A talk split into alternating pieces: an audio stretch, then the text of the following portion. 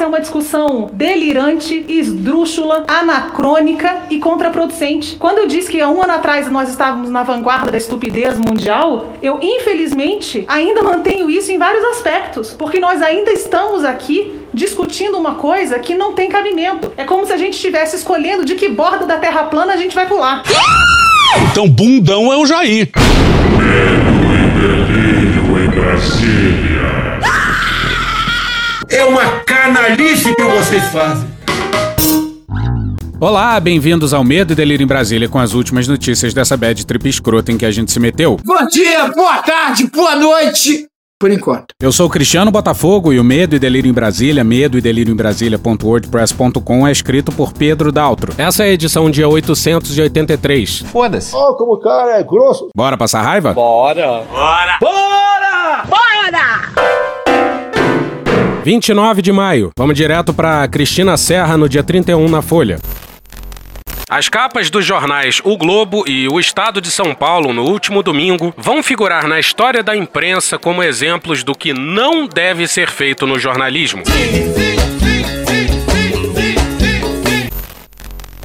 foi uma vergonha. Uma vergonha. Mas a gente tem que dizer algo muito importante aqui. O Medo e Delírio, por exemplo, só existe por conta das apurações de hard news dos jornalões, incluídos aí o Globo e o Estadão. São eles que têm a capacidade de apurar o que acontece em Brasília, por exemplo. E é por isso que a gente faz questão de citar os autores e o meio de cada matéria que aparece aqui. A imprensa pode ter problema, a imprensa pode ter vieses, a imprensa pode até ter mecanismos financeiros subjacentes obscuros. Fala direito, rapá. Mas pode acreditar e acredite muito nisso. Ruim com eles, muito pior sem eles. Dito isso, que merda de cobertura do Estadão e do Globo, hein? Que merda. Bom, pra ser justo com o Grupo Globo, pelo menos saiu no Jornal Nacional. O presidente Jair Bolsonaro se pronunciou hoje publicamente pela primeira vez sobre as manifestações contra ele que tomaram as ruas brasileiras no sábado. Mas você sabe por que, que tem pouca gente nessa manifestação da esquerda agora, no último ele não tá semana? aparecendo. Porque a PF e a PRF estão prendendo direito. muita maconha pelo Brasil. Mas na verdade as manifestações não foram pequenas.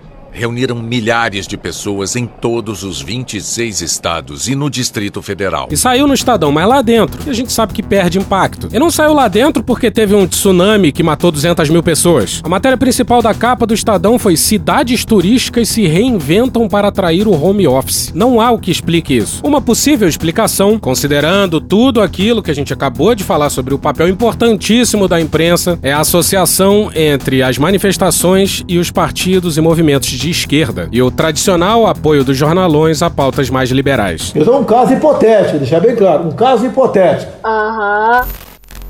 Milhares de pessoas saíram às ruas em 200 cidades em repúdio a Bolsonaro e a sua política de extermínio, que arrastou para o cemitério quase meio milhão de brasileiros. Eu estou com Covid. As manifestações mostram que parcela significativa da sociedade finalmente se moveu. Apesar do medo, arriscou-se a sair de casa, tentou se proteger da melhor maneira possível e foi às ruas. Para protestar, para compartilhar seu luto, suas dores e suas perdas, mas também sua força e sua esperança de vislumbrar um horizonte azul no meio dessa tormenta sem fim. As pessoas querem viver. Esse foi o sentido maior das passeatas. Ao ver as imagens, lembrei de Drummond e do seu poema A Flor e a Náusea, que em seus versos nos diz: Uma flor nasceu na rua, furou o asfalto, o tédio, o nojo e o ódio. Drummond, atualíssimo. O que está claro agora é que as ruas não são monopólio da extrema-direita e que esse espaço será disputado palmo a palmo daqui até 2022. O protesto mereceu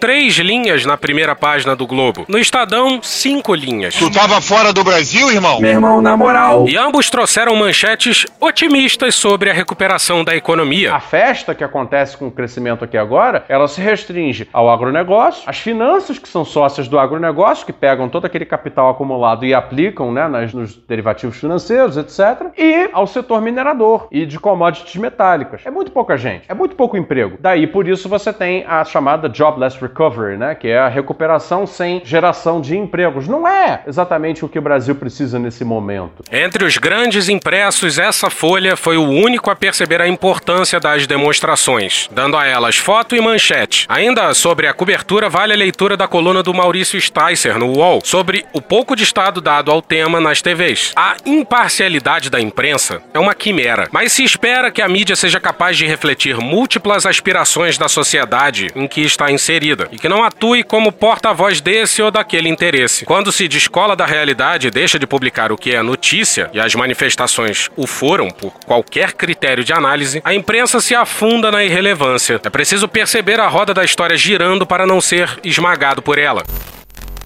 Uma pequena reflexão aqui. Essas aspirações da sociedade ocorrem dentro de um espectro. E certamente a sociedade tem aspirações que estão fora do escopo do discutível, do civilizado, aspirações que estão no território da barbárie. E para além disso, é claro que há um grau de idiosincrasia nisso. Tem um grau aí de prisma na coisa. Tem uma área cinza que muda conforme o tempo e é e pode ser sim determinada ou pelo menos influenciada pela imprensa, pela mídia, pela cultura. Afinal, essa mesma imprensa já teve escravos em sua seção de classificados. Dito isso, a imprensa não precisa dar voz a absurdos, não precisa dar voz à defesa de atos de barbárie. E pode sim falar contra eles. Bom, a gente foi atrás do texto do Maurício Sticer, claro, no UOL no dia 29. Os protestos contra o governo Jair Bolsonaro, registrados nesse sábado em ao menos 22 estados e no Distrito Federal, não mereceram maior destaque nos principais telejornais na TV aberta brasileira. Todos exibiram imagens das manifestações, mas narradas à distância, sem entrevistas ou muitos detalhes. Jornal Nacional e Jornal da Band fizeram menção às manifestações na escalada, ou seja, a leitura dos destaques no dia na abertura do telejornal. SBT Brasil e Jornal da Record, nem isso. Ambos abriram com notícias policiais e não citaram o assunto em seus destaques. Na Record, curiosamente, um dos sete destaques foi: na Inglaterra, manifestantes vão às ruas protestar contra o confinamento. Não se preocupe com o coronavírus, porque essa é a tática, ou mais uma tática de Satanás. Satanás trabalha com medo, com pavor. Mano, corra, rapaz. No JN, o assunto foi resumido como: manifestantes protestam contra o presidente Jair Bolsonaro em todos os estados e no Distrito Federal. O telejornal da Globo, numa reportagem de 3 minutos e 20 segundos, foi o único que teve a preocupação de dimensionar o tamanho dos protestos e especificar as pautas que foram levadas às ruas. A violência policial no Recife foi tratada com destaque. O telejornal da Band resumiu os acontecimentos do dia numa reportagem de 1 minuto e 15 segundos. Abre aspas, protestos contra o governo fecham avenidas e provocam aglomeração em várias cidades do país, fecha aspas, informou, citando o nome do presidente na tela. Houve menção à violência policial em Recife, incluindo a notícia que os envolvidos na operação foram afastados. Abre aspas, o sábado teve protestos contra o governo Jair Bolsonaro pelo país, fecha aspas, noticiou o SBT. É mesmo? É verdade? Abre aspas, de máscara, mas nem sempre respeitando o distanciamento, os manifestantes pediram vacina, emprego e ampliação do auxílio emergencial. Fecha aspas, informou o telejornal ao anunciar a sua reportagem de 2 minutos e 15 segundos sobre o assunto. No Jornal da Record, o nome do presidente Bolsonaro não foi mencionado em momento algum da reportagem de 55 segundos. O desfile de 7 de setembro em Brasília teve a participação ativa do presidente Jair Bolsonaro, que chegou a reger a banda militar. Além de ministros e parlamentares, a parada teve a presença de personalidades como o líder da Igreja Universal, Edir Macedo, e o apresentador e dono do SBT, Silvio Santos. Ah, oi! Não, eu não falo mais isso, já ainda falo isso. Abre aspas, pelo menos 16 capitais do país e várias cidades do interior registraram hoje protestos contra o governo federal. Fecha aspas, informou o apresentador Eduardo Ribeiro. O Jornal da Record responsabilizou os manifestantes pela violência policial em Recife. Tá falando sério? Mas que filho da puta, olha aí, veja você. Dizendo que, abre aspas, a manifestação que seguia pacífica terminou em confronto com a polícia quando um grupo tentou seguir por um trajeto não autorizado, fecha aspas. Não fazer nada conter a violência e acalmar os ânimos. Ué, mas faz o que, capaz, Borges? Nada. Nada, Roberto? Não faz nada.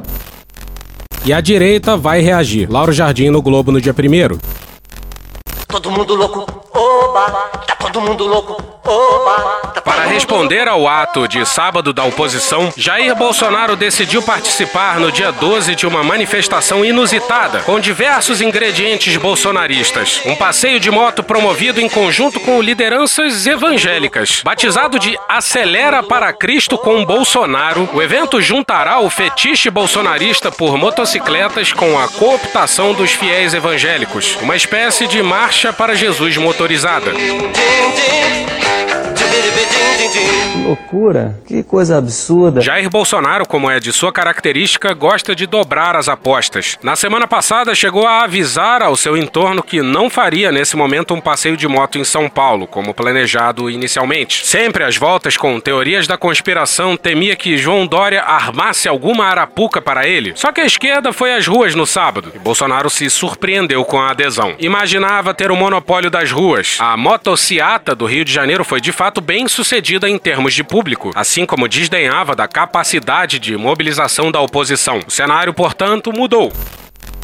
Na luta é que a gente se encontra.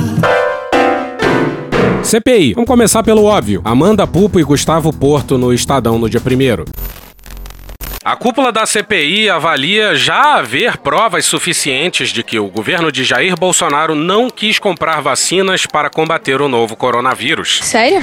Eu tô passada, chocada. O presidente da comissão, senador Omar Aziz, do PSD do Amazonas, disse que, com um mês de funcionamento, o colegiado conseguiu reunir evidências de que Bolsonaro seguia orientações de um gabinete paralelo ao Ministério da Saúde e agiu de forma deliberada para atrasar a compra do dos imunizantes. Já mandei cancelar, se ele assinou, já mandei cancelar, o presidente sou eu, não abro mão da minha autoridade. Não se responsabiliza por qualquer efeito colateral. Não nos res responsabilizamos por efeito Nos responsabilizamos por qualquer... Não nos responsabilizamos por... Não nos responsabilizamos. Não nos responsabilizamos. Chega! Apostando na chamada imunidade de rebanho. Essa garotada, vamos supor, se infectando agora, ela seria uma barreira no futuro para não transmitir o vírus aos mais idosos. Tem que soltar os jovens na rua para voltar a trabalhar, segura os mais idosos. 60% vai ter, ou 70%. 60 a 70% da população será infectada e só a partir daí nós teremos o país né, considerado como imunizado. Toda a nação vai ficar livre de pandemia depois que 70% for infectado e conseguir é, os anticorpos. Aproximadamente 70% da população vai ser infectada. O vírus vai atingir 70% da população. Infelizmente é a realidade. 70% vai pegar o vírus, não tem como. Para Aziz, a CPI já tem motivos para pedir ao Ministério Público o indiciamento de agentes públicos por crime sanitário e contra a vida. Abre aspas, já temos provas suficientes de que o Brasil não quis comprar a vacina. Fecha aspas, disse o presidente da CPI. Abre aspas, isso não tem mais o que provar. Tenha a certeza de que a CPI não vai dar em pizza. Fecha aspas. Embora sem dizer os nomes de quem deverá ser apontado como cúmplice da crise no país, sob o argumento de que no comando da comissão não pode fazer esse tipo de comentário, o senador afirmou ser impossível não responsabilizar Bolsonaro. Eu fico muito triste, cara, desaberto, filho da puta! Na avaliação do senador, as ações do presidente contrárias ao isolamento social e ao uso de máscaras de proteção mostram que ele apostava na imunidade de rebanho e no tratamento precoce com medicamentos sem eficácia comprovada, como a cloroquina. Tio tava na praia nadando de máscara? Tava nadando Sabia? A gente Mergulhei de máscara também. Vai com a minha filha, Essa máscara protege bulhufas. Bulhufas. É outra farsa que tem pela frente. Ficar dessa máscara faz de novo. Alta cúpula do poder em Brasília. Máscara 24 horas por dia. Dormir com máscara. Pô, pegaram o vírus agora. Não adianta é isso aí. Falta falar que a máscara, a efetividade é pequena. O que você perde com a máscara? Você está respirando parte do, do- de CO2 que você teria, que não tinha que respirar mais. Pega, faz um teste. Eu não sei se dá certo ou não. Oxímetro. Bota o dedo no oxímetro, você aguarda uma boa, tranquilo. Depois fica 5 minutos com a máscara. Eu acho, eu acho que vai baixar. O presidente Bolsonaro provocou aglomeração ao pular. Sem usar máscara de proteção, causou aglomeração. Não usou máscara e provocou aglomeração. Sem máscara, abraçou apoiadores e provocou aglomeração. Uma espécie ali de aglomeração. Em meio a uma aglomeração de apoiadores, tirou a máscara. Voltou a provocar aglomeração hoje. O presidente não usou máscara. Gerou aglomeração de apoiadores e Bolsonaro não usava Abre máscara. aspas, essas duas coisas estão diretamente ligadas a ele. Não tem jeito. Ele, Bolsonaro, foi quem falou diretamente sobre cloroquina. Fecha aspas, destacou. Deus foi tão abençoado que nos deu até a hidroxicloroquina para quem se acometer da doença. E quem não acreditou, engula agora. Após ouvir 10 depoimentos, Aziz está convencido de que a posição de Bolsonaro tem por trás as orientações de integrantes de um gabinete paralelo na pandemia, formado por médicos e auxiliares do governo defensores de medicamentos sem respaldo da comunidade científica. Se você está acompanhando a CPI, você provavelmente já ouviu falar nesse sentido, nesse contexto, dos nomes Nise Yamaguchi. A partir Como de é que funciona 50% da imunização da comunidade, isso gera uma imunidade que geralmente para a pandemia. Nós temos uns 15 ou 20%, só que ultimamente aumentou, né? Então, eu acho que logo, logo a gente chega lá. Mais casos, então, nesse sentido, é melhor para essa imunização em Então, rebanho? o que aconteceu na Suécia é que eles acreditaram nisso e eles tiveram mais morte do que a Dinamarca. Porém, eles não trataram ninguém. Então, eu acredito que a gente possa ter um modelo de distanciamento social, de cuidados, etc., e, E de tratamento tratamento. precoce. E aí, com isso, a imunidade de rebanho vai acontecer sem muitos traumas. Anthony Wong. Eu queria debater em especial a imunidade de rebanho por transmissão. Volta à normalidade. Nós estamos vendo aí a segunda onda de infecção, transmissão do vírus na Europa. Todas as medidas de recuperação econômica tomadas vão por água abaixo. Começa tudo de novo. É muito caro este modelo. Eu, pessoalmente, acredito que nós deveríamos retomar a, a normalidade totalmente da sociedade, fazer o isolamento vertical. Desta forma, nós adquiriríamos a imunidade de rebanho, encerraríamos a epidemia. E Osmar Terra, só para citar alguns. É bem provável que em algumas semanas cheguemos à imunidade coletiva ou imunidade de rebanho. É isso que termina com a pandemia. É o aumento de pessoas com anticorpos, provocados pelo próprio vírus. Nós estamos indo para o fim da pandemia, não estamos é, precisando da vacina para fazer isso. Também tem outros nomes, como a médica Raíssa Soares. As vacinas usando o RNA, por exemplo, podem desencadear várias doenças genéticas no grupo que estava sadio. A nossa linda e velha hidroxicloroquina. O Arthur Weintraub. Magrelo, você que é porra louca, falou assim, vai lá e estuda isso daí, cara. Vocês negam qualquer resultado positivo de um remédio. Vocês vão pagar, vocês vão pagar, vocês vão pagar. Por cada lar perdido, por cada suicídio, por cada negócio que vocês quebraram de uma vida, por espalhar o pânico e o terror na mídia, passando mentiras, por cada vida que poderia ter sido poupada por um tratamento que vocês estão dizendo que mata e que no final vai ser provado que salva. Carlos Wizard. Passei um mês em Brasília junto ao ministro Eduardo Pazuello, atuando como um conselheiro ao Ministério da Saúde. Eu tive então a oportunidade de conhecer autoridades médicas que são reconhecidas tanto no Brasil como no exterior, como o Dr. Anísio Yamaguchi, Dr. Roberto Zeballos, Dr. Anthony Yuon, eh, Dante Serra e muitos outros que participam desse conselho científico independente, ou seja, são voluntários e estão dedicados, dedicando seu tempo, sua habilidade, sua experiência, compartilhando com a população um tratamento precoce. Dante Serra. Encontro um colega que me perguntou se a gente já estava resolvendo o problema da pandemia com a hidroxicloroquina. Ironicamente, obviamente, respondi: não, quem está resolvendo é você com a Novalgina. Quem é contra é a favor do quê? Você não tem alternativa. Não, os caras que estão contra não apresentam alternativa. Roberto Zebalos. Colocaram na cabeça das pessoas que tem uma interpretação errada, que você fica em casa para não pegar a doença. O propósito não é esse.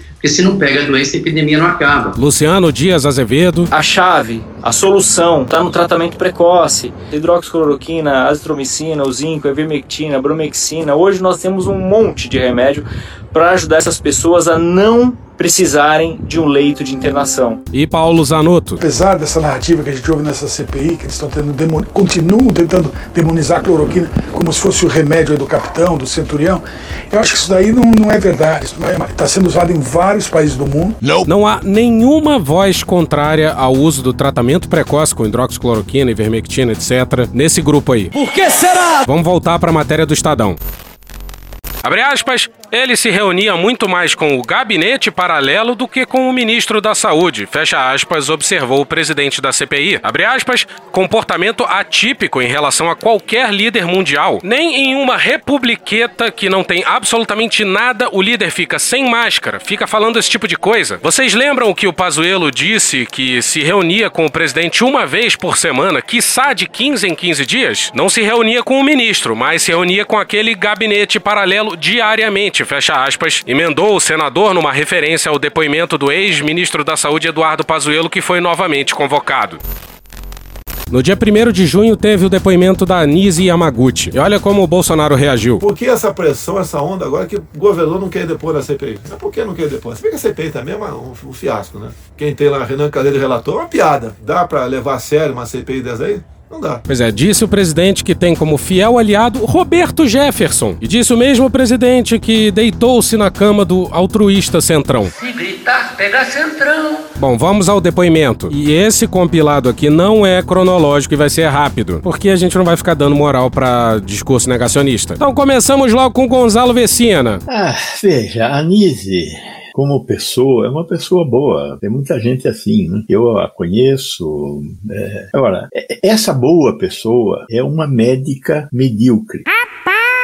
Ela tem opiniões ruins. Caralho! Ela é muito pouco respeitada pelos profissionais que atuam na mesma área em que ela atua.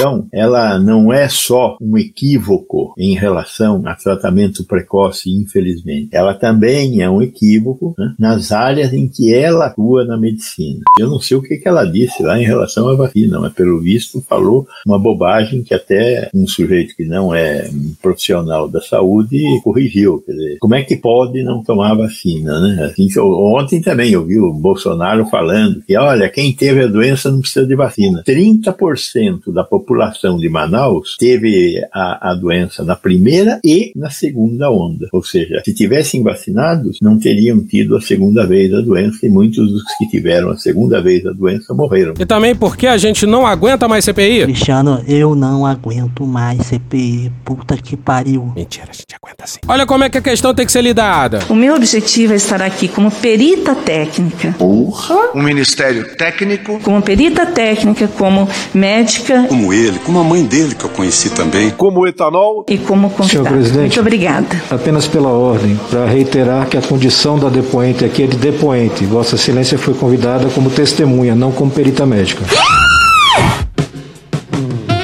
Cristiano, você me chamou. Não, porra, essa música é pro Alessandro Vieira. Você tá tá gripado também, Frota? É, você passou essa merda pra todo mundo, seu merda. Calma, porra. Mas a música é pro Alessandro Vieira e o seu garbo e elegância. Ai, Cristiano, eu tô apaixonada. Ai, eu queria depor toda noite com ele fazendo perguntas duras no pé do ouvido, sabe? Olha, esse podcast é uma bagunça, companheiro. Dos depoentes relevantes, a Nise era que tinha menos a perder. Até porque tava ali como convidada. Mas conseguiu a proeza de mentir tanto quanto o Pazuelo. Tem um grau aí de prisma na coisa. E emular o mesmo cinismo da Capitã Cloroquina, a tal ponto que logo no começo Omar falou em reconvocação na condição de testemunha. Eu pediria para as pessoas que estão acompanhando e os assessores para a gente poder, porque a doutora Anice, com essa voz calma, tranquila, ela é convincente. Porque quem grita não consegue convencer ninguém. Não, e se, mas, mas quem fala baixo, de uma forma bastante calma, parece que passa mais credibilidade. Na realidade, quem está nos vendo nesse momento, eu peço que desconsidere as questões que ela diz aqui em relação à vacina. Desconsidere o que ela está dizendo em relação à vacina. Isso porque tinham acabado de mostrar um vídeo dela que meio que colocava dúvida nas vacinas, etc. Ela não está certa. Eu não sou médico, não sou. Mas vacina, desde que a gente tem por gente, vacina sempre preveniu. É melhor prevenir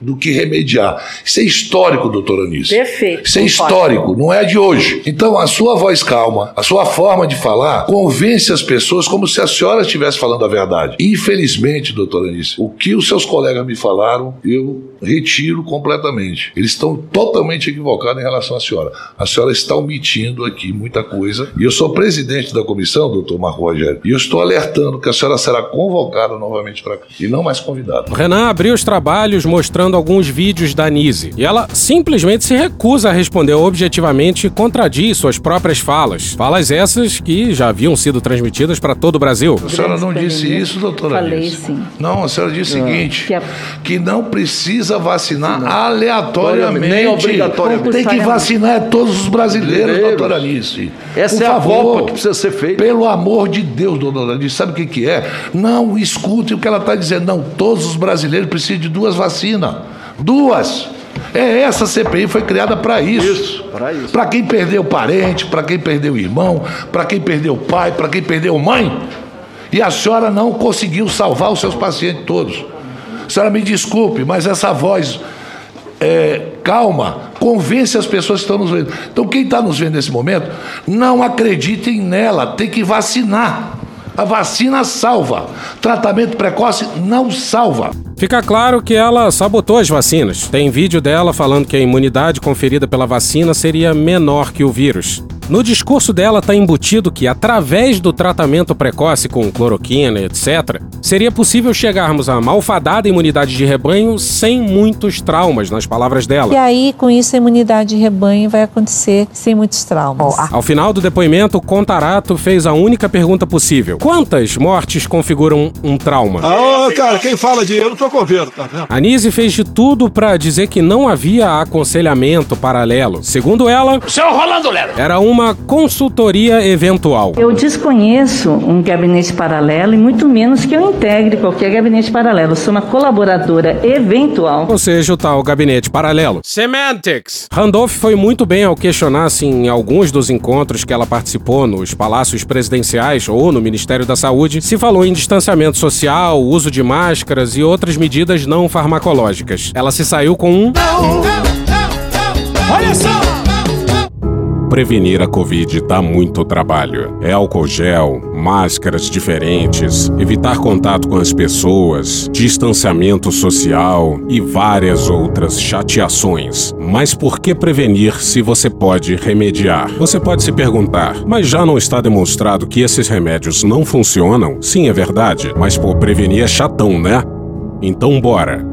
Ministério da Saúde, não prevenindo e tratando mesmo sem tratamento. Porra. Anise disse que se encontrou poucas vezes com Bolsonaro. Disse que não foram muitas, depois descobriu-se que foram muitas. Inclusive que ela, em entrevistas, se gabava de falar toda hora com o presidente. Porra. E acredite, ela foi incapaz de apontar estudos relevantes pró-cloroquina. E o único que ela citou foi encerrado em dezembro de 2020, porque os resultados não foram alcançados. Ah, e ela admite na CPI que não sabia disso, da descontinuação. Essa parte fica mais pra frente, tenha sua calma. Ah, ela também disse que o Amapá tinha uma das menores taxas de letalidade do mundo por conta da cloroquina e ouviu o próprio Randolph do Amapá dizendo que o Amapá é o sexto estado com mais mortes no Brasil. A parte mais importante foi sobre aquela reunião no palácio com Mandetta, Barra Torres, Braga Neto, Nise e um segundo médico. Mandetta e Barra Torres contaram a mesma história. E Nise disse que eles se equivocaram. O mais espantoso é que, nas primeiras horas, ela disse que tudo foi um engano e que não entendia por que Barra Torres havia se revoltado com o papel que lhe foi apresentado. Mas já na parte da tarde, descobriu-se que havia sim algo errado com o decreto, com o papel. Sei lá porque ela foi ao cartório e registrou a troca de mensagens com o outro médico presente horas após a reunião. Olha a mensagem. Abre aspas. Oi, Luciano, esse decreto não pode ser feito assim, porque não é assim que regulamenta a pesquisa clínica. Tem normas próprias. Exporia muito o presidente. Fecha aspas. Ela falou Luciano, né? Esse é o Luciano Dias Azevedo, um dos que a gente mencionou lá atrás. Mandetta disse que o decreto não saiu de sua pasta. Barra Torres diz que não saiu da Anvisa. Nise jura que ela só tomou conhecimento do decreto na reunião. De onde que veio essa merda, então? Ah, nessa altura do campeonato, se eu tivesse que chutar, eu chutaria. Jair Messias Bolsonaro! Aí o Aziz falou em acareação da Nise com o Barra Torres. E há de ser hilário. Vamos pra Camila Zarur no Globo no dia primeiro.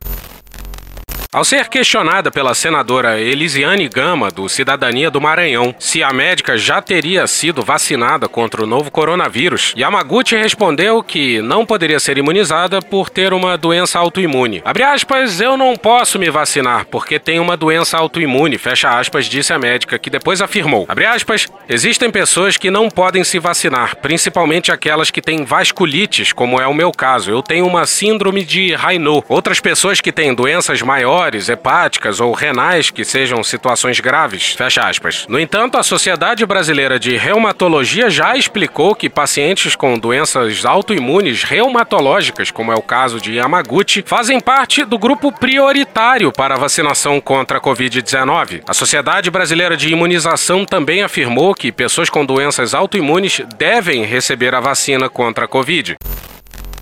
Bom, vocês já repararam que o resumo da CPI vai ser mais breve dessa vez. Não aguento, Cristiano. Mas a gente não poderia deixar de fora o Otto, o Contarato e o Vieira. Ah, e aqui vai ter uns trechos longos, tá? Então se você não usa acelerador, talvez seja a hora de usar agora. Doutora Nise Yamaguchi. Primeiro, a primeira pergunta que eu quero fazer à senhora é se a senhora, para utilizar hidroxicloroquina em pacientes, a senhora fez exames pré-clínicos e clínicos. E se fez, tem os nomes, os exames que foram confirmados que os doentes estavam com a doença, se a senhora acompanhou e tem os exames depois do tratamento, se deixaram ou não sequelas. A senhora fez exames pré-clínicos e clínicos com hidroxicloroquina. Por exemplo, a senhora usa Jacave para um câncer até raro chamado mielofibrose. E se a senhora usou, a senhora fez e acompanhou exames pré-clínicos, ou seja, para oncologia a senhora usa exames pré-clínicos e clínicos e para o caso de Covid não usa. Se a senhora usou e fez os exames pré-clínicos, eu quero conhecer todos os nomes que a senhora fez os exames pré-clínicos, a in vitro, o incomodongo, e as quatro fases do exame clínico da hidroxicloroquina em pacientes. A hidroxicloroquina tem sido utilizada há mais de 80 anos, é. sem necessidade assim, de para outras doenças, clínicos. Para outras, é, para outras doenças, não para COVID-19. Uhum. Usada para malária, para lúpus, para artrite reumatoide. O que é o que a senhora, a senhora usa, por exemplo, o Jacave para mielofibrose? A senhora testou? A senhora leu os exames pré-clínicos? Deve ter lido. E clínico para usar, e a senhora é oncologista. Agora, se vem me dizer que é uma droga usada há tanto tempo, sem fazer exames pré-clínicos e clínicos, não é correto. A senhora está errada. A senhora apostou numa droga que podia dar certo ou não. Essa é a grande realidade. E a ciência, doutora, por mais que a senhora seja formada e tenha curso, não admite isso. E se apostar no escuro, querer testar uma droga para ver se dá certo ou dá errado. Bom, é assim. Se a senhora me fornecer os dados todos do paciente, a senhora falou há pouco, 300 e tantos pacientes, com nome, com o diagnóstico de certeza que estava com Covid, o tratamento e as sequelas que ficaram, com os exames de laboratório, a senhora fez o dedímero, a senhora fez dedímero dos seus pacientes? Tem o dedímero aí? É, os dedímeros, eles. A são... senhora tem o dedímero? Dos, dos exames que a senhora fez? Dos pacientes? Não é. tem. Tem, tem exame de, de, de tomografia do pulmão? O da ressonância não tem. Fez para acompanhar? Ficou sequela? Ficou fibrose pulmonar? Como é que a senhora, com a responsabilidade que tem, diz que tratou 370 e tantos doentes, sem comprovar os doentes, sem mostrar os exames. Doutora, eu fui professor tanto com a senhora, eu tenho serviços e trabalhos prestados e feitos que eu posso levar a senhora doente por doente, endereço por endereço que eu tratei. Isso é leviano, doutora. Não dá para dizer aleatoriamente, como a senhora falou, aleatoriamente da vacina, que tratou e não tem a comprovação. E vou rebater a senhora aonde a senhora trabalhou no Hospital Einstein, que não trabalha mais. A senhora pode internar doente, mas o seu contrato foi cancelado. Vou lhe passar aqui o trabalho feito no Hospital Einstein por vários infectologistas, a senhora não é infectologista, é oncologista, imunologista, de vários pacientes tratados, acompanhados, onde está provado que não tem efeito absolutamente nenhum a hidroxicloroquina nem em pacientes leves ou moderados. Hospital Einstein, a senhora, onde a senhora trabalhou. A senhora não tem mais contrato no Einstein. A senhora pode internar o doente, porque é um, um hospital que, para quem trabalhou lá, fica aberto. Se a senhora quiser internar um doente com câncer de oncologia, alguma coisa, pode internar e tratar. Então aqui está o trabalho feito no Aston, é publicado em julho do ano passado. Julho do ano passado, a senhora devia ter consciência, a não ser que a senhora agora, que trabalhou no Aston, pode dizer assim, olha, eu não trabalho mais lá e tal, não concordo. Mas aqui está o trabalho. Posso passar as mãos da senhora, eu tenho cópia, inclusive estava em inglês, foi traduzido para o português. A senhora pode ler, ou quem quiser ler perfeitamente. Bom, a minha discussão com a senhora é o seguinte: a senhora, para é, uma, qualquer medicação em oncologia, a senhora vai ler que essa medicação ela foi testada, teve exame pré-clínico e clínico. A senhora sabe que são quatro fases do exame pré-clínico em voluntários. As pessoas têm que ser voluntárias para usar a medicação. A senhora não pode pegar uma medicação que é usada para artrite reumatoide, para malária, para lupus, de repente aplicar e disse, apliquei em 300 e tantos pacientes e deu bom resultado, sem comprovar. Isso, do ponto de vista científico, não é honesto, doutora Nise Yamaguchi. Pois é, a Nise não tem como afirmar que foi o tratamento que ela administrou que curou seus pacientes. Mais de 90% das pessoas que pegam Covid vão ser curadas sem nada. Então, tem muita gente que pega Covid, toma algum desses remédios e fica bem. A questão que os ensaios aleatorizados controlados tentam responder é exatamente essa. Há relação de causalidade entre uma coisa e outra, e os ensaios foram feitos e não demonstraram causalidade. Não há diferença de desfecho dos pacientes entre o tratamento e o placebo. É uma coisa que eu poderia, eu jamais faria isso. Na, na posição, no currículo de Vossa Senhoria, eu jamais faria isso. Eu não tinha como comprovar essa situação. Portanto, é fundamental que se faça os exames todos para comprovar como foi a evolução do paciente com a medicação, o que aconteceu do ponto de vista farmacológico, farmodinâmico, farmocinético, como a droga se desenvolveu dentro do organismo do paciente e quais os efeitos da droga. Bom, se advogado vai ficar, vai ficar ensinando, o senhor também é médico? Deve ter feito um cursinho rápido também para ajudar a doutora.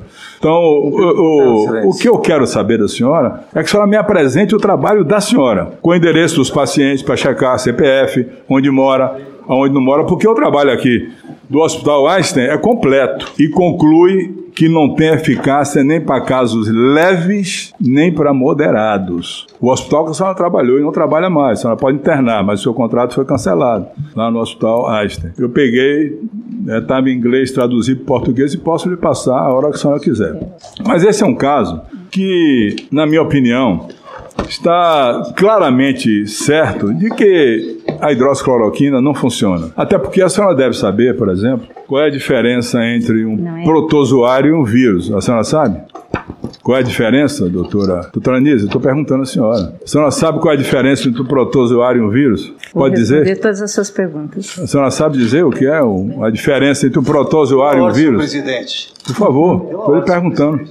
A hora está na hora de ele perguntar. Hora de o quê? Estou perguntando. Eu estou perguntando à doutora Anísia para ela responder se ela Tô sabe a diferença entre um protozoário e um vírus. Ai, como eu queria que ela respondesse um andar bonito e o outro elegante. Por um lado, essa abordagem do Otto pode ser entendida como um pouco excessivamente agressiva. Mas porra, a pessoa foi chamada para trabalhar no Ministério da Saúde, para aconselhar o Ministério da Saúde no meio de uma pandemia. Se a pessoa não se sente equipada para isso, negue. Então, eu acho justo que o Otto faça esse tipo de exposição da pessoa, para mostrar que ela exatamente não estava preparada para aquela função. Eu estou perguntando diga, do ponto de vista científico, o que é, o que é um protozoário e o que é um vírus. Qual é a composição de um e de outro? A senhora sabe? Então, vamos Diga. começar pela, pela discussão que o senhor colocou. Não, né? não primeiro a senhora vai me responder agora o, é, o que é um protozoário e um vírus, por favor. Exatamente. É, nós temos aqui é, uma... Sim, a senhora defina do ponto de vista orgânico da, do, do, do, do que é um protozoário e um vírus, por favor. A senhora é médica formada, você elogiou tanto o, o currículo da senhora. Me diga, por favor, o que é um protozoário e o que é um vírus, diferença entre um e outro, só isso. Os protozoários são organismos celulares e os vírus são organismos que têm conteúdo de DNA ou RNA. No não, caso do Covid, não, senhora, nós não, temos senhora, não, senhora, peraí. é um caso... Não, senhora, não, senhora, tenha paciência. Sim, não, é assim, não é bem assim, não é bem assim, não. Não é bem assim, não. O que eu quero dizer para o senhor... Não é bem assim, não. Não é bem assim, não. A senhora não é infectologista, é, é, é, se transformou de uma hora para outra, como muitos no Brasil se transformaram em infectologista, e não é assim. Portanto, uma medicação para protozoário não, nunca cabe, sempre nunca cabe para vírus. Por exemplo, doutora, quando surgiu o H1N1, a, a, a, gripe H1N1, a ciência foi atrás de um medicamento antiprotozoário ou antiviral? Me diga, responda. Não, foi um antiviral? Antiviral. Pois bem, não foi antiprotozoário. A ciência agora está buscando para o coronavírus. Aliás, a senhora sabe, aqui família, a que grupo pertence o Covid-19? A coronavírus. Hein? Ele é um coronavírus. Mas a que grupo? Ele pertence a. A senhora não sabe, infelizmente. A senhora, a senhora não sabe nada de infectologia. Nem estudou, doutora. A senhora foi aleatória mesmo, superficial. O Covid-19 é da família dos beta-coronavírus. Sim, a coronavírus. A, prim... a, senhora não disse. A primeira manifestação, doutora, me perdoe, eu não queria nem constranger a senhora, porque eu vi logo do começo que a senhora sabia oncologia e imunologia, mas não tinha nada de conhecimento de infectologia. Já vi logo do começo. Eu não queria nem falar isso. Estava na dúvida se eu vinha questionar, não. Aham. Sei. Para não deixar a senhora, como se diz na gíria, em saia justa. Eu gostaria A senhora sabe quando foi que aconteceu a primeira manifestação do coronavírus no mundo? O primeiro, primeiro caso no mundo. A senhora sabe a data? Sim. E que, que- que tipo de coronavírus foi? Exatamente. Diga o número, diga, diga, diga o ano.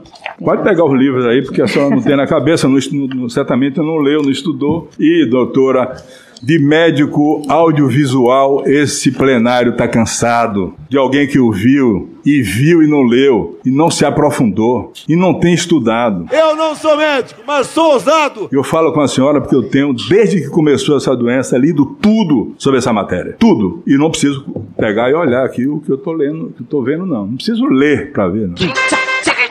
Sou foda. A senhora nem sabe quando começou a primeira manifestação do coronavírus no mundo e como foi essa manifestação. Então a senhora não podia de jeito nenhum estar debatendo um assunto que não era do seu domínio. Isso não é honesto, doutor. A medicina, a ciência quer honestidade, quer verdade, integralidade, capacidade intelectual, científica para dissertar a respeito de uma doença tão grave como essa, que muitos médicos e infectologistas ainda não dominam. Então eu quero dizer à senhora, a senhora não sabe que, que, que quando foi que aconteceu a primeira manifestação e como aconteceu. A senhora sabe a, a data? Muito bem, o senhor tem Mas pega o livro perguntas aí, pega o livro e respostas. É, deixa eu colocar algumas coisas. Esse estudo que o Não, senhor a senhora colocou tem que me responder da, da quando foi que aconteceu a primeira É, eu manifestação. sei que o senhor gosta de datas, A senhora etc, não tem. Né? Na a senhora não realidade, conhece, a senhora não estava isso. preparada para ser participar do, do gabinete paralelo, quanto tantos e quantos né? participaram. Sobretudo curiosos, advogados, empresários, o Visad, não sei que lá, tanta gente aí. Uma, uma arca de Noé tratando da ciência no Brasil. Só que não tinha Noé na arca para conduzir a arca. Que porra é essa, Batata? Como é que a senhora poderia dizer, como disse ali, doutora, que ia ter imunidade de rebanho? Porra! Foi mal, Otto, mas vamos ter que acelerar. Acelera bem, acelera. Com a palavra o senador Alessandro Vieira. Muito obrigado, senhor presidente. É, doutora Nise, boa tarde. É, registrar a evidente qualificação do seu currículo e seu histórico de bons serviços prestados dentro da sua especialidade. A senhora citou durante a sua fala, tangencialmente, a obra do Viktor Frankl. né? E eu faço duas citações apenas referentes à obra desse mesmo autor tão relevante. Pode-se tirar tudo de um ser humano, menos a liberdade de escolher a sua atitude em qualquer circunstância, escolher o seu próprio caminho. Ele diz outra coisa também muito importante: a coragem da confissão eleva o valor do testemunho. Faça esses dois registros, porque a senhora se apresenta aqui na condição de cientista, especialista médica, ainda que, na minha vontade, fosse apenas como testemunha. Atenção, é agora que o bicho vai pegar. Como cientista especialista médica, a senhora seguramente concorda que existe uma hierarquia ou escala de evidências científicas no tocante a essa qualidade e aceitação. Perfeito. A senhora pode verbalizar no microfone? Sim. Ótimo. Dentro dessa escala de qualidade, eu solicitei ao professor Paulo Martins Filho, da Universidade Federal de Sergipe, que analisasse 2.807 estudos no mundo todo, com base nos- nas diversas bases de dados científicos, aquelas de maior qualidade. A senhora certamente, como especialista, reconhece também que revistas científicas, publicações científicas têm diversas gradações de qualificação, aceitação e credibilidade, correto? Sem dúvida. Perfeito. O estudo do Dr. Paulo, para não tomar muito tempo de todos nós, chega a 14 eh, estudos internacionais da mais alta qualidade, que cuidam da questão da cloroquina e hidroxicloroquina. Em todas as fases, pré-contato, pós-contato, leves, graves, nenhum deles recomenda o uso. Absolutamente nenhum deles. Então eu pergunto a Vossa Senhoria, qual é a motivação para uma cientista, uma médica como a senhora, manter uma opinião que fazia sentido em abril de 2020, hoje, já em junho de 2021? Os estudos que a senhora traz e apresenta, eu estou vendo é, uma pilha de papel, me lembra a sua antecessora, a doutora Mária Pinheiro, que gosta também de material impresso. Pilhas de papel não substituem as publicações. Alguma dessas publicações impressas está publicada numa revista, num estudo desta qualidade referida? Sem dúvida, senhor Pois senador. não, a é por isso que indicar? eu disponibilizo aqui os estudos. A Henry Ford Foundation, né, que Uhum. fez o estudo da, da hidroxicloroquina. Nós temos também diversos estudos com relação Doutora, a senhora pode indicar a publicação científica? Sim. E nesse momento ela tá folheando um calhamaço de papel freneticamente. É um meio constrangedor. Eu sou a publicação científica, doutora.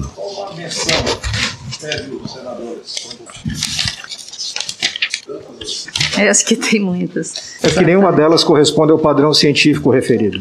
É, a gente está falando de estudos, doutora, para facilitar o seu trabalho. Eu estou pedindo a Vossa Senhoria estudos que tenham revisão sistemática com ou sem meta-análise, qualificadas, feitas por instituições sérias, publicadas em revistas sérias. Eu gostaria que a senhora pudesse me indicar alguma delas. Exatamente. É, nós temos uma série, principalmente do, do Henry Ford Foundation, mostrando que essa publicação com revisão sistemática da literatura, é, ela traz uma informação com relação aos dados é, nos Estados Unidos da utilização da hidroxicloroquina dessas instituições. Uma outra é, é, solução que foi da organização desses estudos mostra que a hidroxicloroquina e a cloroquina são opções terapêuticas bastante importantes. A senhora a, senhora está com um pouco de dificuldade. Eu vou pedir ao presidente que depois aguarde seu envio Isso. desse estudo não identificado é, pelos seus colegas especialistas. Senhor, não, a senhora está entregando uma pilha de papel uhum. que significa muito pouco para a CPI, porque efetivamente não corresponde àquilo que os seus colegas cientistas, médicos especialistas referendam como conhecimento de alta qualidade. Lembre bem, doutor, a gente não está tratando aqui da autonomia do médico. O médico, no seu trato com o paciente, tem autonomia. Nós sabemos disso. Nenhuma discussão nesse sentido há na CPI. Há sim a discussão da política pública que foi traçada, aparentemente com base em evidências científicas de baixa qualidade ou insuficientes. Como a gente está com dificuldade para essa resposta, vamos passar para a segunda pergunta. A senhora consegue, consegue esclarecer a CPI de qual seria a motivação de todos os órgãos de regulação dos países mais desenvolvidos terem rejeitado esse tratamento a partir do mês de abril de 2020 e depois, sequencialmente, vários foram. Num primeiro momento há uma discussão, como sempre acontece numa pandemia, porque nenhum país sério imagina deixar seu cidadão morrendo, asfixiado. Nenhum país sério imagina que vai deixar sua economia definhar. Todos procuram soluções rápidas e baratas. Só que muito rapidamente isso aconteceu, do ponto de vista de revisão. A senhora respondendo ao senador Renan Calheiros, a senhora citou que na ciência, ele perguntava sobre um dos vídeos que a senhora editou e publicou, a senhora dizia era com base no conhecimento daquela época. E tem meu respeito, porque efetivamente em abril, talvez em maio de 2020, existia ainda uma discussão consistente sobre esse tema. Mas daí em diante você vai tendo todos os órgãos, todos os países mudando sua orientação e passando a investir incisivamente em compra de vacinas. Então, eu pergunto a Vossa Senhoria: existe alguma justificativa para essa conduta desses países todos, desses organismos todos? Veja, as vacinas elas são necessárias e o investimento relacionado às vacinas é extremamente importante. O que ocorre com relação a essas medicações reposicionadas e de baixo custo é que elas precisam também ser aprovadas em estudos grandes, multicêntricos, e isso está sendo feito. O que ocorre nessas meta-análises que juntam conhecimento. Eu vi a sua fala com relação ao colega, excelente colega, uhum. mas existe também uma necessidade de avaliação com relação aos Doutora, estudos em doenças precoces. me permita lhe interromper, Isso. É, só por conta da, da, limitação de tempo que nós temos. Então, a pergunta que lhe faço é bastante objetiva. Por que países como Israel, países... Estados Unidos, União Isso. Europeia, todos eles abriram mão do uso desse remédio milagroso a senhora consegue explicar isso fora da teoria conspiratória que se apresenta aqui cotidianamente? De que existe um complô global para matar gente, para vender vacina, ou coisa que o vale. Não é isso? Entendi, não entendi. Qual é essa teoria? Desculpe. A teoria que é defendida diuturnamente pelas pessoas com as quais a senhora se reúne e não necessariamente lembra da reunião, posso citar Arthur Entraub, posso recitar o Carlos Wizard, essa turma toda que defende que existe uma, uma, um complô global segundo o qual as pessoas estão é, morrendo. Eu desconheço essa, essa questão. Então a senhora consegue me apontar é algum que... motivo racional para não Isso. usar remédio e deixar as pessoas morrendo? Não, existem vários países que estão realmente, nesse momento, discutindo a questão da hidroxicloroquina. Não só a hidroxicloroquina, como a ivermectina, que é uma outra medicação muito importante. E o que a gente tem é que os estudos é, que estão se acumulando de informações estão demonstrando a eficácia e vão ser submetidos submetido de novo aos organismos regulatórios. É, doutora, o é, FDA sim. americano Sim, e FDA ele tem americano que isso. suspendeu em junho tem- a indicação, correto? Ele tem uma, uma área relacionada a evidências de mundo real. E essa área de evidências de mundo real, ela está recebendo informações de todo mundo com relação aos dados de eh, tratamentos, inclusive tratamentos precoces. O Canadá está fazendo a mesma coisa. Doutora, o Canadá Então, e os Estados Unidos momento- deixaram de recomendar esses medicamentos no início do ano passado. Então, Só para reposicionar, porque as pessoas ficam ouvindo e realmente é muito difícil. O tema é árido, eu não sou especialista. Mas o senhor Mas me dou o trabalho dados- de buscar especialistas. Com certeza. E acredito Inclusive- que é possível traçar um bom, uma boa linha de raciocínio lógico. Exato. Qual é o raciocínio lógico que aponta para Canadá e Estados Unidos deixarem de usar um medicamento e a gente continuar defendendo o uso desse medicamento hoje, mais de um ano depois? É, eles estão baseados nesse momento nos dados anteriores, inclusive Doutora- no dado no nosso o nosso artigo do Amazonas está lá, dando as negativas e foi um dos motivos principais Doutora, da essa é mais. recusa naquele me permita, momento. eu, eu sinto É. muito de ter que interromper, não gostaria de ter Foi esse tipo de conduta, mas é, o estudo que a senhora refere foi objeto de avaliação no Conselho Federal de Medicina, foi objeto de avaliação do Ministério Público Federal e todos os procedimentos foram arquivados porque o procedimento de pesquisa foi considerado válido. É que a Então, dose era alta e a É, é, pro- é toxicidade era muito alta. é, é, profu- é porque in vitro só funcionava com dose alta, certamente a senhora tem essa informação.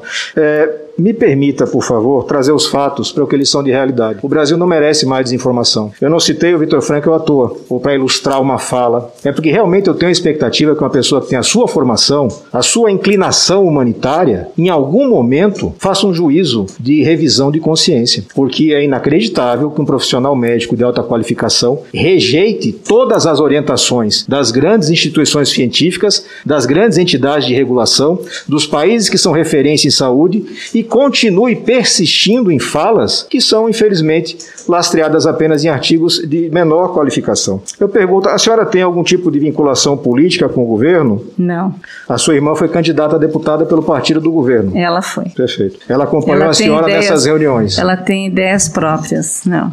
Ah, Fico feliz em sabê-lo. Espero que isso ajude o governo em algum ponto. Ainda sobre a questão que a senhora apresentou aqui da, da famosa reunião para mudar a bula, que não era para mudar a bula. Ótimo. Está bem claro, né? Isso. E que. não- Já, já entendi perfeitamente. Tá É, e, e achei o jogo de palavras bastante interessante. Tive o cuidado, evidentemente, de entrar em contato com o Almirante Barra, com o ex-ministro Mandetta, que estavam presentes nessa mesma reunião e que, sentados aí onde a senhora está, disseram com toda clareza que o objetivo daquela reunião era apresentar um documento, um decreto a ser assinado pelo presidente da República. É, está no documento que a senhora apresentou, inclusive. O documento que a senhora trouxe à CPI e que está na ata notarial que a senhora junta é um documento cujo objetivo era colher a assinatura do presidente da República. O que esse documento pretendia fazer era garantir a dispensação de medicamentos fora daquilo que era originalmente previsto, no seu registro. Esse é o fato, a senhora trouxe o documento nesse sentido.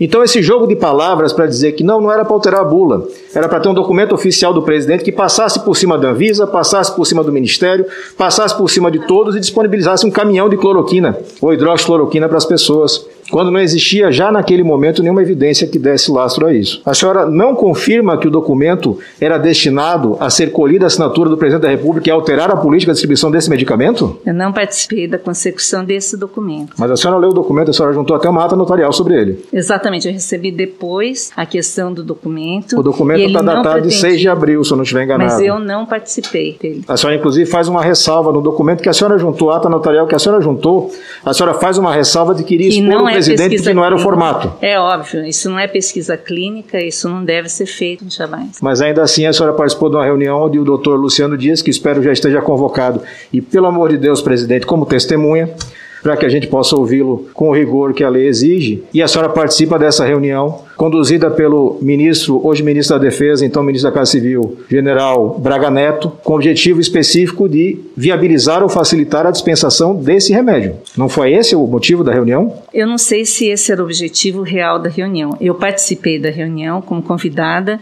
para discutir as ações da hidroxicloroquina e não para mudança de bula por decreto. A senhora recebeu previamente aquele documento, doutor Luciano? Recebi depois o documento, é, exatamente, aliás, era um draft né, que garante que não é a mudança em bula. Senador Alessandro, O contra-almirante disse que se foi até ríspido, coisa que ele depois ele até ficou chateado porque ele foi muito ríspido quando viu esse documento trocando a bula da, da cloroquina. Senhora, e ele disse que a senhora estava na sala. A senhora não estava na sala? Eu estava na sala, mas eu não tinha acesso ao documento. Não, não, não, não falei isso. A senhora estava na sala. Estava na sala. Não, não disse que a senhora teve acesso. É, a senhora estava na sala. Ele foi ríspido. Eu não achei que ele foi ríspido. Tanto Bom, é então que ele, ele- depois. Ele é um contra-almirante, É, né? Não, ele realmente é, não foi. contra-almirante, ele não ia aqui Não é, jogar a carreira dele fora para inventar uma história. Isso. A senhora estava na sala. Bom, ele. Qual foi a posição dele naquele momento que ele viu o documento? A senhora lembra? Não, ele simplesmente falou que ele era é, seguia o que o Dr. Mandetta tinha falado, que é, não estaria nesse momento é, fazendo modificações na indicação da hidroxicloroquina. Mas baseado. Se não dados tinha precoces. nenhum documento lá, doutora. Exatamente. Isso. Da onde surgiu essa conversa de mudança? Não, não, nós conversamos naquele dia Ah, então tá. sobre Tá a bom. RDC. O senador Alessandro, Eu favor. fiz essa discussão com ele sobre a RDC, exatamente. Houve uma discussão Sim, houve uma discussão para a discussão e foi claro, foi claro que eles achavam que não era a hora. 15 E eu segundos. avisei que então, através das novas regulamentações, realmente não havia necessidade. Mais tarde a gente reconversou sobre É, isso. Então ocorreu.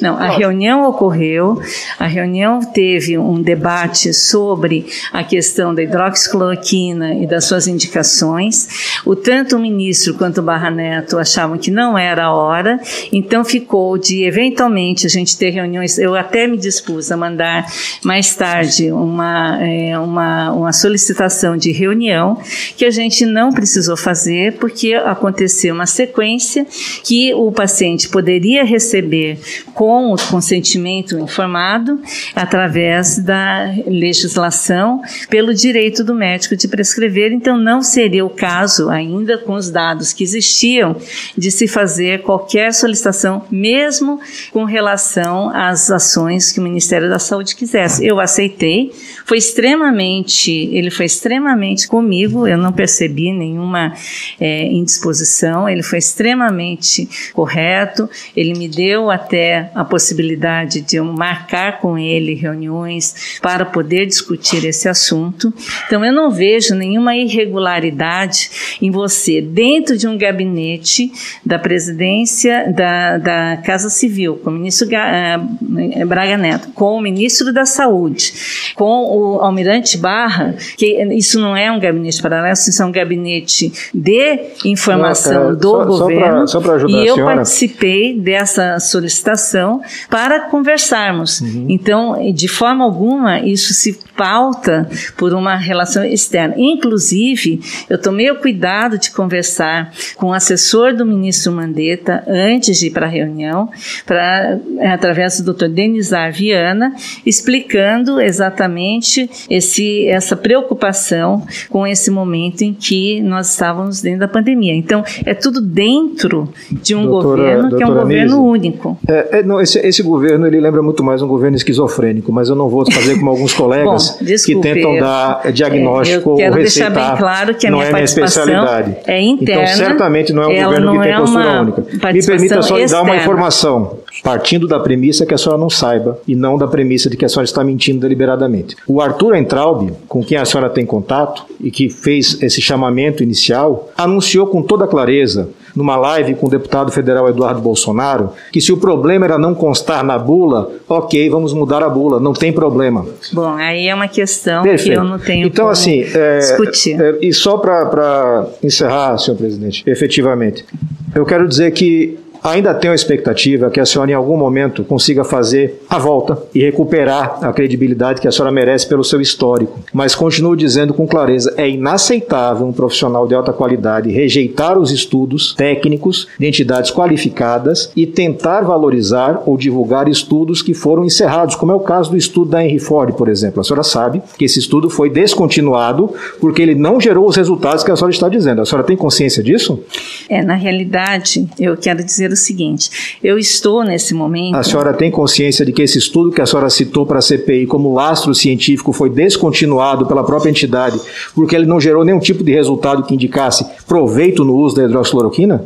Não foi essa informação que eu tive. Qual eu, foi a informação que a senhora teve? A informação que eu tive é que ele foi publicado, ele tem um lastro científico, sim, e ele tem uma evolução benéfica dos pacientes. Foi essa informação que eu, eu tive. Eu vou pedir a juntada do documento posterior. Não, mas assim, foi essa informação que eu tive bem, bem, dentro que, das ah, informações. Foi publicado, mas a senhora não leu a publicação. Não, eu li a publicação. Então foi publicado. sim, ele foi publicado e ele teve uma evolução benéfica e a gente tem aqui uma importante contribuição. Esse estudo ele começou em abril de 2020, ele foi encerrado em dezembro de 2020, encerrada por não demonstrar evidências suficientes. Isso pode ser encontrado em, em, vários, enfim, em vários documentos. Isso foi formalmente comunicado aos órgãos americanos, salvo engano, em 21 de 12 de 2020. É, nós não conseguimos encontrar nenhum outro tipo de estudo na Fundação Henry Ford. É, esse, essa informação eu não tinha. Pois é, ela é de dezembro do ano passado. Então, é, da mesma forma como é também do final do ano, começo do ano, a informação de que o estudo feito pelo Instituto de Medicina Tropical do Amazonas, em nenhum fórum onde ele foi questionado, houve apontamento de irregularidade ou crime. E a gente está vendo aqui diariamente acusações reproduzindo informações que já são sabidamente falsas por quem reproduz. Eu tenho que confessar para a senhora, isso me assusta, porque eu não consigo compreender como é que uma profissional da saúde se dispõe a uma exposição deste tamanho. Eu não sei que nível de vontade, de, enfim, de ter esse acesso ou de vaidade, não sei, que coloca um profissional com a qualidade que a senhora tem numa situação como essa. Eu profundamente lamento e desejo que a senhora consiga retomar o seu, o seu rumo. Qualquer qualquer acusação contra os profissionais do Instituto de Medicina Tropical e da Fiocruz do Amazonas é de uma irresponsabilidade tamanha, porque eu os conheço, fui governador no meu estado, me orgulho muito do trabalho que o Instituto de Medicina Tropical faz e a Fiocruz faz no meu estado.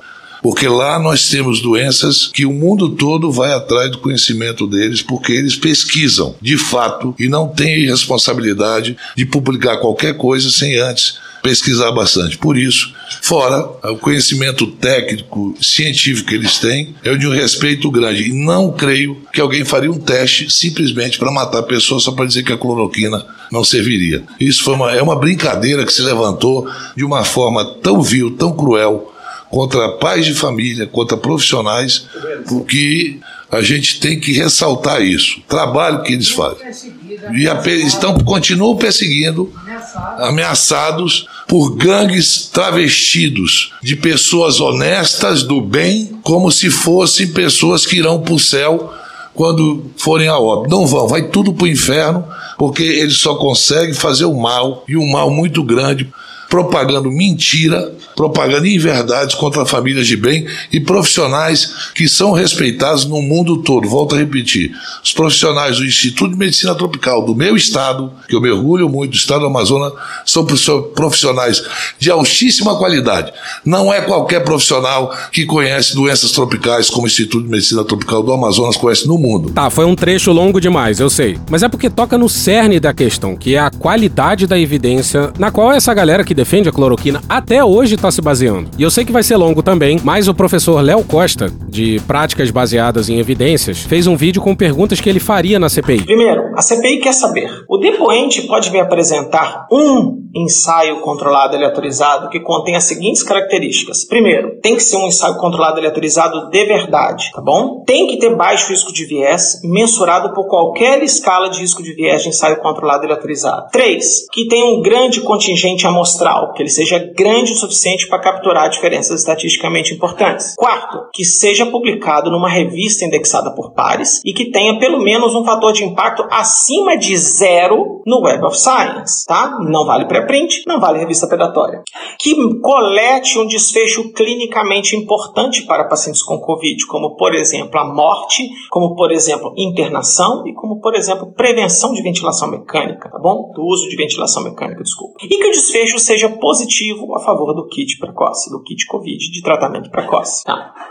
Se a pessoa falar que isso é muito difícil, esses são exatamente os itens que a Anvisa ia pedir para aprovar um medicamento desse e colocar no mercado, e foram exatamente esses itens e mais alguns outros que são solicitados na aprovação de vacinas, não só aqui na Anvisa, como no FDA, na Agência Europeia e em outros países, tá bom? Essa é a primeira pergunta. Segunda pergunta, eu viraria para autonomia médica, tá bom? Eu sou completamente a favor da autonomia profissional, seja ela qual profissão que for, e acho inadequado que uma profissão se coloque em cima de outra profissão. Mas a minha pergunta sobre autonomia é o seguinte: a autonomia médica dá o direito ao médico de prescrever um medicamento que nunca foi investigado de forma correta, ou ela dá o direito de médico prescrever um medicamento que já é comprovadamente ineficaz, baseado em revisões sistemáticas e ensaios controlados e autorizados? Eu gostaria de ouvir a opinião dos depoentes sobre isso. Terceira pergunta que eu faria para os depoentes: você acredita que um estudo em vitro, que uma evidência em vitro, teria a mesma conclusão num paciente de verdade e complementaria? Você sabia que a cada 5 mil estudos em vitro sai um medicamento aprovado por agência reguladora? E a razão disso é muito simples, porque o corpo humano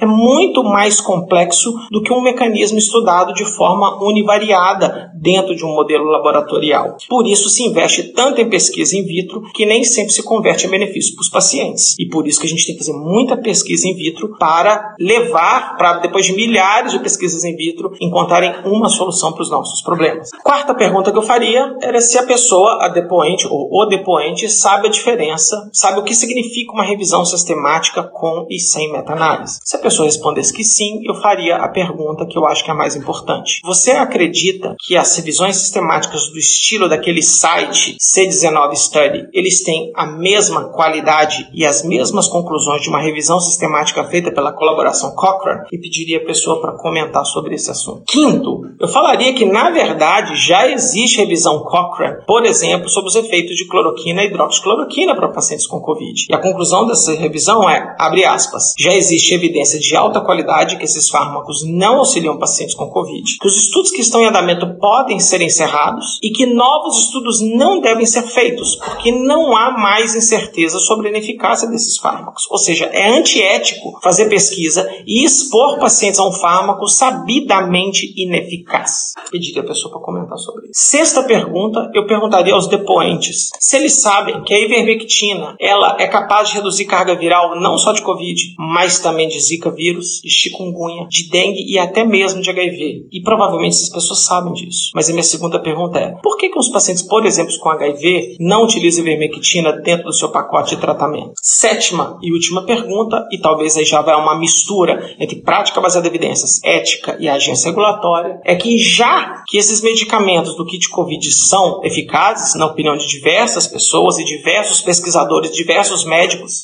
por que, que a indústria farmacêutica, que seria a principal interessada na aprovação desses fármacos, não pede aprovação na Anvisa, não atende às recomendações da Anvisa e pede, agora você vai alterar essa bula porque nós temos evidência que esses fármacos funcionam. Bom, essas são as sete perguntas que eu faria para começar a debater sobre evidência dentro do contexto da Covid, dentro de uma CPI. E fazendo isso, a gente ia conseguir entender melhor o que passa na cabeça dessas pessoas. Hoje é o dia dos áudios longos. Bora pro Contarato, o delegado mal encarado que a gente ama. Quero alertar depoente que é, Vossa Senhoria fez um compromisso de dizer a verdade. E em nome da Senador ciência... Fabiano, não, só um rápido esclarecimento aqui. Ela foi a doutora Nise está como convidada. Per- Perfeito. Mas eu só queria, in- independente de qualquer é, embasamento legal, né? Eu acho que o, que o, o, o freio moral e ético da gente fala muito mais alto, né? Então, inicialmente eu quero esclarecer a senhora que há uma diferença gritante entre ciência e medicina. Um médico pode ser um cientista, mas nem todo médico é um cientista. Ciência se faz em, em laboratório, com pesquisa, com publicações na- em revistas que são credenciadas para tal. E toda fala da senhora, com todo respeito, vem se fundamentando não em cima da ciência. O médico jamais pode usar o paciente como cobaia para um tratamento que ele quer. Um levantamento realizado pelo UOL demonstrou que nove das dez cidades que distribuíram o kit Covid tiveram taxas de mortalidade maiores do que as médias estaduais. A razão disso é muito simples. Além dos efeitos adversos do kit Covid, as pessoas que tomaram essa medicação, elas acham que estão imunes, consequentemente, elas não cumprem com as regras de, de, de, de distanciamento, não utilizam máscara, obviamente, se contrai e, e, e são acometidas pelos Covid. Ao menos a senhora reconhece que os remédios do kit Covid não têm efeito preventivo? Ao menos isso, pela consciência moral da senhora. Eu não, eu não sei de quais kits Covid, porque existem vários que são chamados de kits uhum. Covid. O que nós temos é que as diversas cidades, elas são analisadas de acordo com taxa de vacinação, taxa de utilização de medicações, taxa de distanciamento social, taxa de utilização Mas de Mas 9 em 10 das cidades tiveram uma, um nível maior. muitas cidades que nós temos no Brasil que tá. utilizam tratamentos imediatos. Então, eu não tenho condições de avaliar com o senhor nem que kit Covid que é, uhum. nem que tipo de cidade, porque é um conjunto de coisas dentro da cidade que determinam como é que ela vai evoluir. É, mas ciência não se faz no laboratório da senhora, né? Não, não faz no, no consultório médico. Ciência se faz, se faz no laboratório. A senhora não pode utilizar o paciente como cobaia. É, utilização eu... de medicação sem comprovação científica, isso está ferindo a ciência. É, Por aqui, favor, aqui... nós temos que respeitar a ciência. E aqui eu quero fazer outra colocação. A despeito da discussão sobre a autonomia dos médicos, o que vimos foi uma política pública do governo federal de produzir e disseminar o uso da cloroquina. O Tribunal de Contas da União já sinalizou a irregularidade de incluir no SUS Ministério Público da União, o Tribunal de Contas, irregularidade de incluir no SUS medicamentos que não haviam sido aprovados pela Anvisa ou Conitec. A senhora acredita que o governo deveria poder distribuir medicamentos sem autorização dos órgãos públicos? A Nise enrola e mente loucamente, aí o contarato corta. Em diversos momentos, a senhora defendeu o distanciamento social como ferramenta de enfrentamento da pandemia. A senhora ainda defende políticas de distanciamento social? Sim. Há cenários em que o lockdown em determinadas regiões pode ser necessário? Sim ou não? Sim. Houve momentos em que, de acordo com a sua avaliação científica, deveria ter sido decretado lockdown ou medida semelhante em alguma região do Brasil? Por favor, seja sim, sincero. Sim. Onde? O São Paulo, por exemplo, ele teve lockdowns bastante é, direcionados de acordo com as características. Uhum. Rio de Janeiro também Perfeito. teve lockdown. A Nós senhora tivemos recomendou, na Bahia, a, tivemos no tá, Ceará, perfeito. em vários a senhora recomendou, lugares. A senhora recomendou a algum agente público do governo federal que fossem decretadas medidas de distanciamento social em algum momento da pandemia? Eu nunca participei desse tipo de orientação. A prática do presidente da República repetidamente de causar aglomerações e não utilizar máscara é condizente com as recomendações científicas? Eu não tenho indicação do, das avaliações do presidente. Não vim aqui para fazer nenhuma opinião. Já deixei a isso bem claro. A senhora recomendaria que o presidente da República seguisse na atual rotina de viajar todo o país, expondo a população? Eu não tenho ascendência sobre decisões do presidente da República. A senhora manifestou opinião sobre possíveis candidatos ao governo governo do ministro de ministro de saúde diretamente ao presidente da República? De forma alguma. A senhora informou aqui, essa pergunta eu acho muito importante. A senhora informou aqui que a imunidade de rebanho poderia acontecer sem muitos traumas. Quantas mortes configuram um trauma, na opinião da senhora? Nós na temos 462.966. É. A senhora falou que a imunidade de rebanho poderia acontecer sem muitos traumas. Com vacinas, mortas? com, com vacinas mortes? e com tratamento precoce, sem a, a ideia não é da imunidade de rebanho com mortes, é pelo contrário. Eu já expliquei que eu não estou estimulando as pessoas a saírem na rua, que a imunidade de rebanho é um fato, ele é adquirido a partir de um determinado momento, com o número de pessoas que pegou a doença ou que fazem a vacina. Eu só queria saber da senhora quanto que vale uma vida humana. É toda. Porque nós temos aqui 462.966. Concordo E se falar que esse, esse governo ele agiu de forma contundente para assegurar o principal bem jurídico, que é a vida humana, o respeito à integridade física e à saúde, nos termos do artigo 6 e 196, é escarnecer da população brasileira. Foi violado o principal bem jurídico e volta a afirmar nessa CPI, a digital do presidente da República e do, do alto escalão desse presidente está nessas mortes aí. A senhora acredita que há inconsistência no número de mortes e infectados divulgados pelo Ministério da Saúde?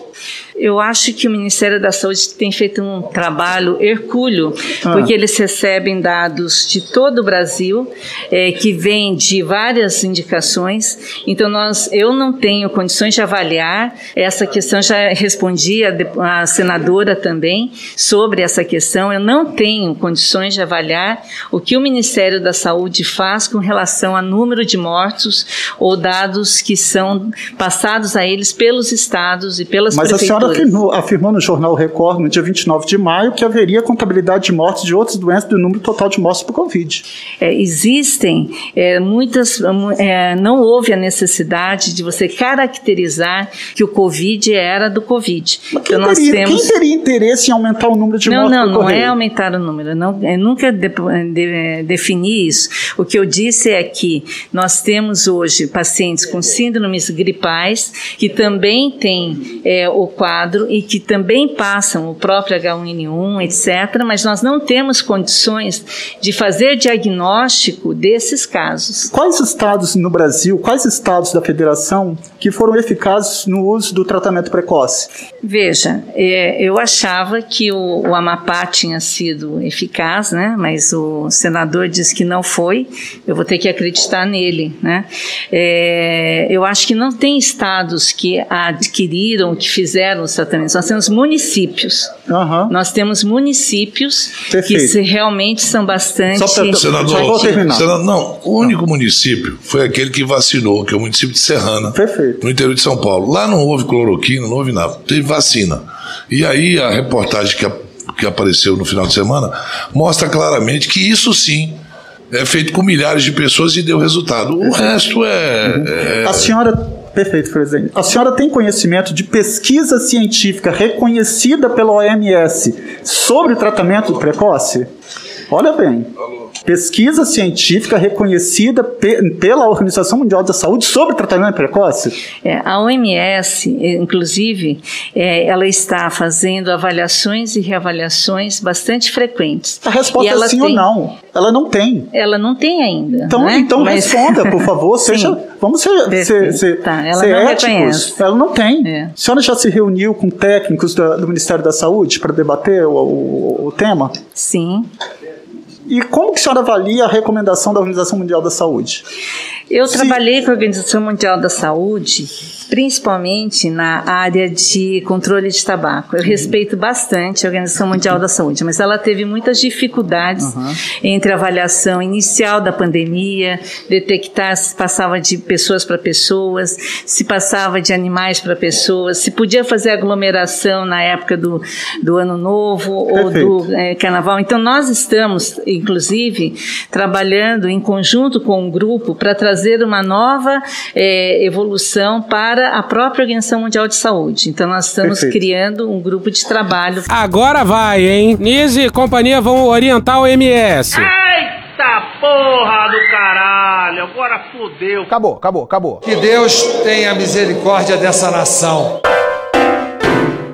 E hoje ficamos por aqui. Veja mais, muito mais em medo o blog escrito por Pedro Daltro. Esse episódio usou áudios de Band Jornalismo, Domingo Espetacular, Jornal da Record, Jornal Nacional, Léo Costa, My News, Revolução Industrial Brasileira, TV Brasil, UOL, TV Senado e Veja.com. Thank you! Contribua com a nossa campanha de financiamento coletivo. É só procurar por Medo e Delírio em Brasília no PicPay ou ir no apoia.se barra Medo e Delírio. Porra, doação ao caralho, porra. Não tem nem dinheiro pra me comprar um jogo de videogame, morou, cara? Pingando um capilé lá, vocês ajudam a gente a manter essa bagunça aqui. Assine o nosso feed no seu agregador de podcast favorito e escreve pra gente no Twitter. As outras redes a gente realmente não consegue ver. O nosso maravilhoso faz tudo Bernardo agora tá alimentando outras duas redes. Ele coloca algumas coisas no Instagram e num canal no Telegram chamado Cortes, Medo e Delírio em Brasília. Então dá uma chegada lá que ele coloca coisa boa lá. E agora a gente também tem uma loja, loja.medo delírio em Brasília.com.br. Eu sou Cristiano Botafogo, um grande abraço e até a próxima. Bora passar a raiva junto? Bora. Permite uma parte? Não lhe dou a parte. Não lhe dou a parte. É, só quem sabe, quem conhece quem é Omar Aziz, quem é Renan Calil, você falar mais nada. Como é que os dois podem estar lá? O que, que é isso? O presidente acaba de dar uma declaração sobre mim e você novamente. Olha, da, da parte. Eu não irei respondê-lo porque é, ele perde tempo, presidente, vindo da parte do presidente da República contra mim, qualquer declaração eu a recebo desde logo como elogio. Presidente, o senhor está perdendo muito tempo comigo e com o Renan. Vive perder tempo com a gente, compra vacina para salvar a população. Porra! Porra! Porra! Porra! Putinha do poço. Problemas? Pornô. Paralelepípedo de crack? Paralelepípedo de crack? Paralelepípedo de crack. Presidente, por que sua esposa Michele recebeu 89 mil de Fabrício Queiroz? Parte terminal do aparelho digestivo. Pum. Que bom do bom. Agora, o governo tá indo bem. Eu não errei nenhuma. Eu não errei nenhuma. Zero. Porra. Será que eu tô errando falar isso daí? Não tem como não dar errado. Vai dar errado. Tem tudo para não dar certo. O cu dilatado.